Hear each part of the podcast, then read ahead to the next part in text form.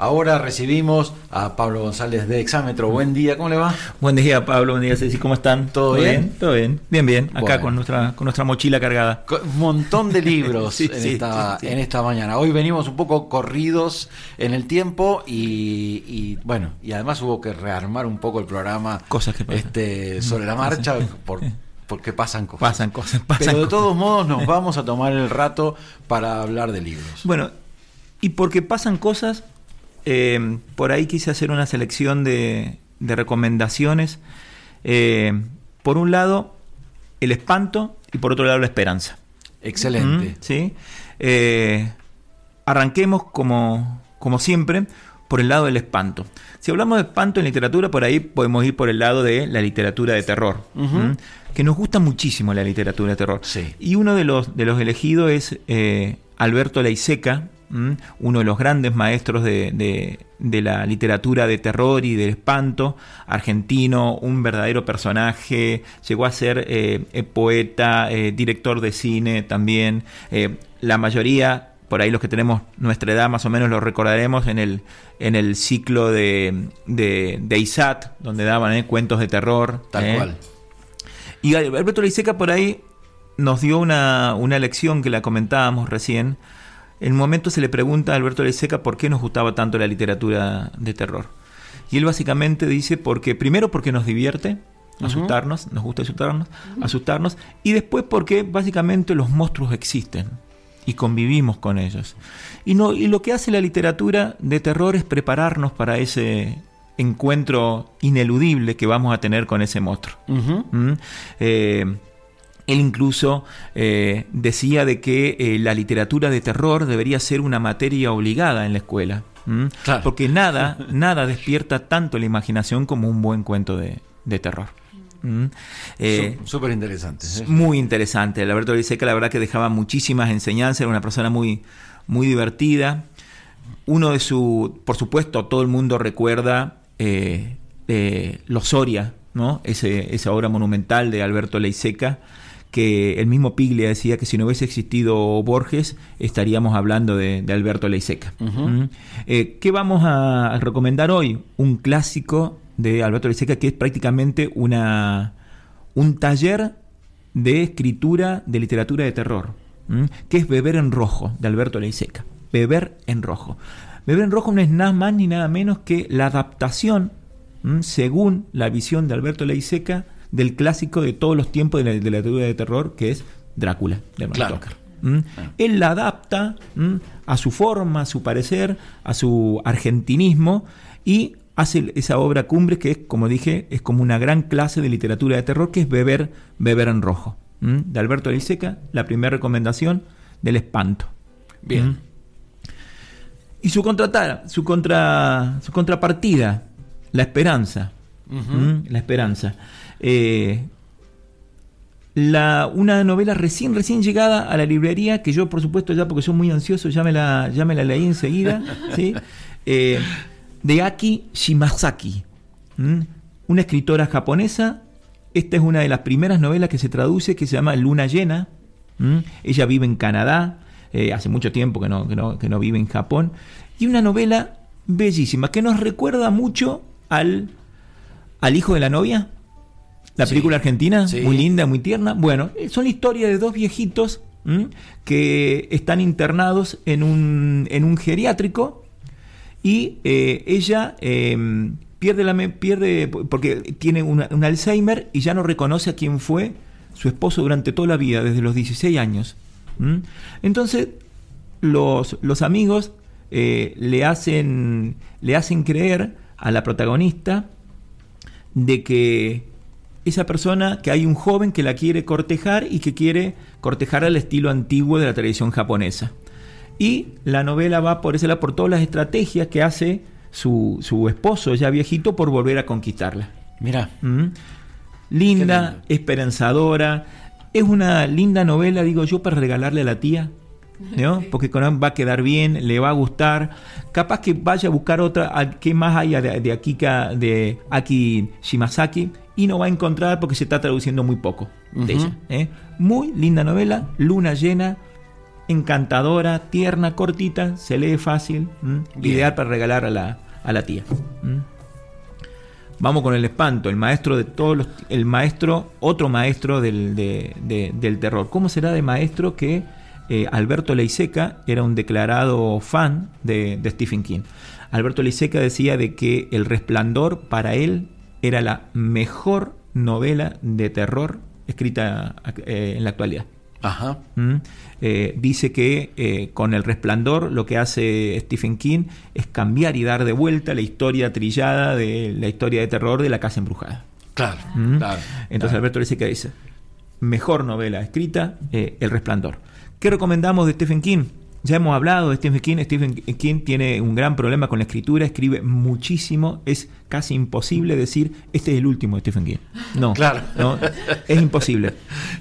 De hecho, tiene una compulsión para, para, escribir que se le han registrado como dos alter ego que tiene para, para, escribir. Ya contamos una vez la, anécdota de que su editor, allá por la década del 90, ya escribía muchísimo Stephen King. El editor le dice, bueno, che, para un poco de escribir porque estás escribiendo mucho y se agota la imagen, eh, tus lectores eh, leen muy rápido y se agotan, se agotan rápidamente. Dice, para un poquito en tiempo de escribir. Él no puede parar de escribir y crea un seudónimo y le manda al editor eh, ah. ese manuscrito.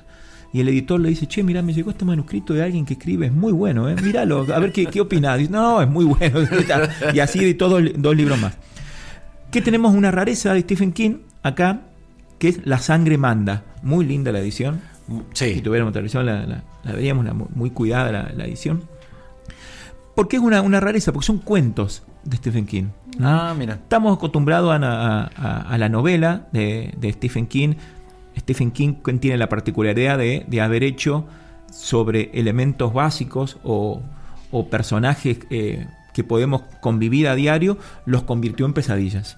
De ahí los payasos, de ahí las casas, la mascota, alguien que hizo capaz que nos asustáramos con, con, nuestra mascota, que lo viéramos, con, que lo viéramos de lado, ¿viste? Cuando venía medio sucio, venía, entonces uno lo mira de lado. Entonces, La sangre manda son cuatro cuentos donde toma los elementos actuales para, para, terror, ¿no? El tema de la internet, eh, de la...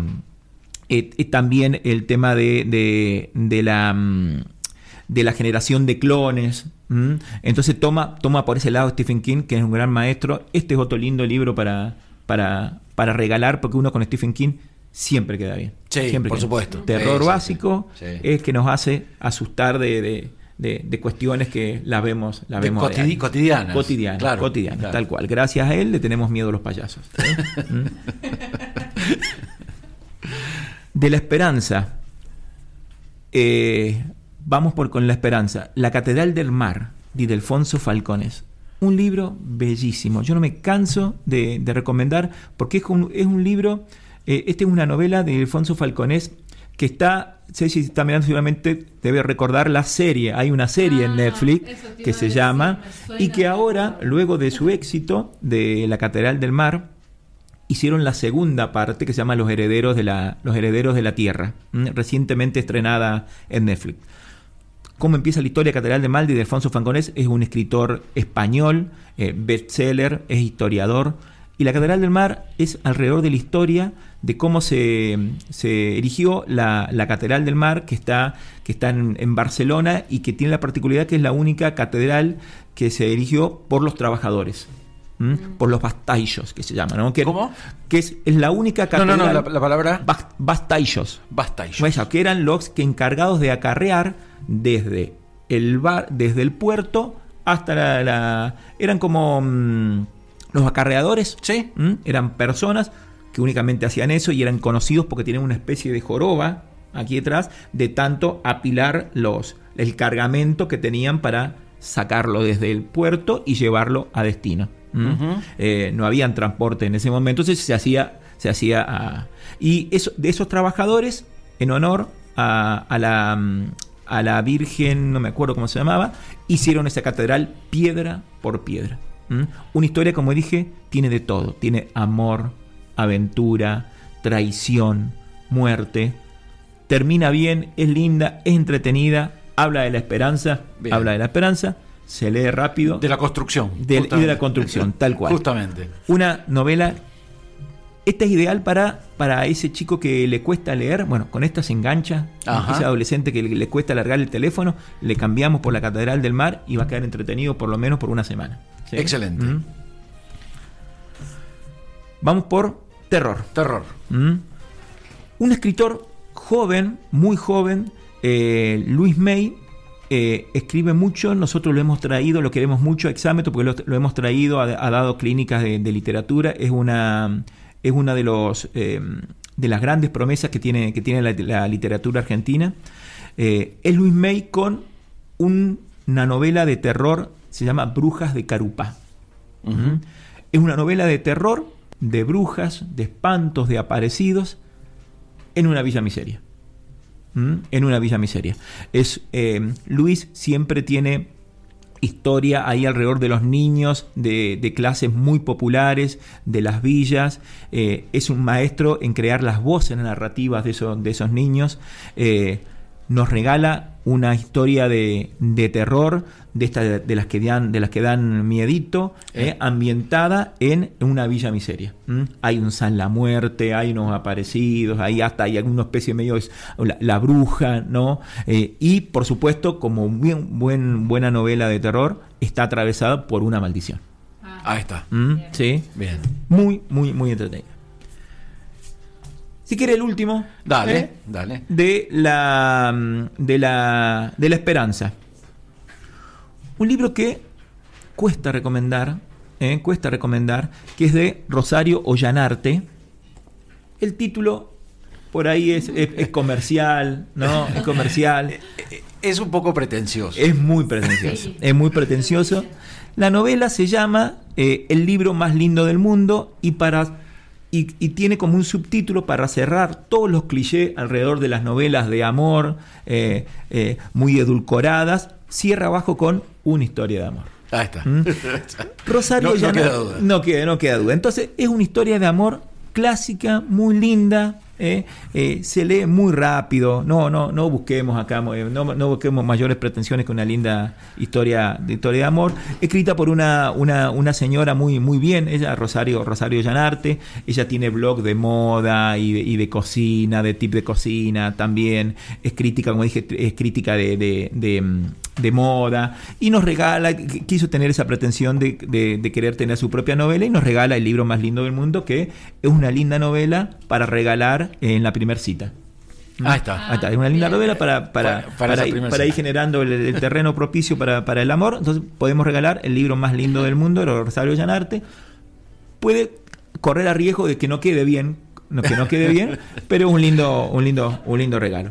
El último, entonces, de la esperanza de Rosario Llanarte, el libro más lindo del mundo. Vos sabés que me estaba acordando, hay una canción de Pablo Milanés que se llama La canción más bella del mundo. Ajá, claro, sí. Así que se ve que. Viene por ahí, viene por ahí, sí. Y, y, esta, y tiene todos los condimentos, ¿no? Porque por Rosario Llanarte. Eh, a, contrario de como eh, Luis May nos ubica en, en, las profundidades de las, de las clases sociales y ambienta una historia en una villa miseria, Rosario Llanarte la eh, ambienta en Manhattan.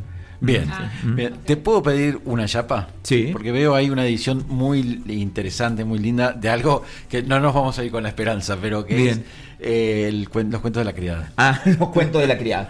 Los cuentos de la criada este es un libro personal que a mí me costó mucho encontrarlo. Es una edición especial de la clásica novela de Margaret Atwood. Margaret Atwood es una... Eh, está muy viejita ya, Margaret Atwood, y la mayoría pudimos saber quién era, quién era Margaret Atwood por los cuentos de la criada. Esa inquietante, eh, oscura serie que, se dio en Netflix. ¿no? Margaret Atwood lo que hace con los cuentos de la criada es crear un mundo eh, donde eh, las mujeres, el cuerpo de la mujer está condenado únicamente a la procreación. Y era una sociedad, es, ella crea una sociedad con sus propios códigos, con su propia estructura social, donde la mujer únicamente el lugar que estaba destinado a través de la procreación no tenía lugar en la cultura, no tenía lugar en la ciencia, no tenía lugar en, en, las, en las artes, únicamente era para, para procrear. Todo una, una adelantada, Margaret Atwood, porque esa novela la escribió allá por la década del 80. Claramente, claramente eh, una, una postura muy feminista para, para, para, su época, de Margaret Atwood, El cuento de la criada, es, es un libro, ese sí, para, para regalar y quedar, quedar muy bien. En esta edición especial. Y en una edición especial muy cuidada, como se hacía antes, con tapa y contratapa, eh, tapa roja. muy, muy, bonita. Muy bella. Todo esto lo encontramos en Exámetro. En Exámetro, así es, Cipre 180. Ahí está. Pablo, como siempre, un placer este, compartir esta columna con vos. Muchas gracias y nos encontraremos en, en 15 días. Nos encontramos. Dale.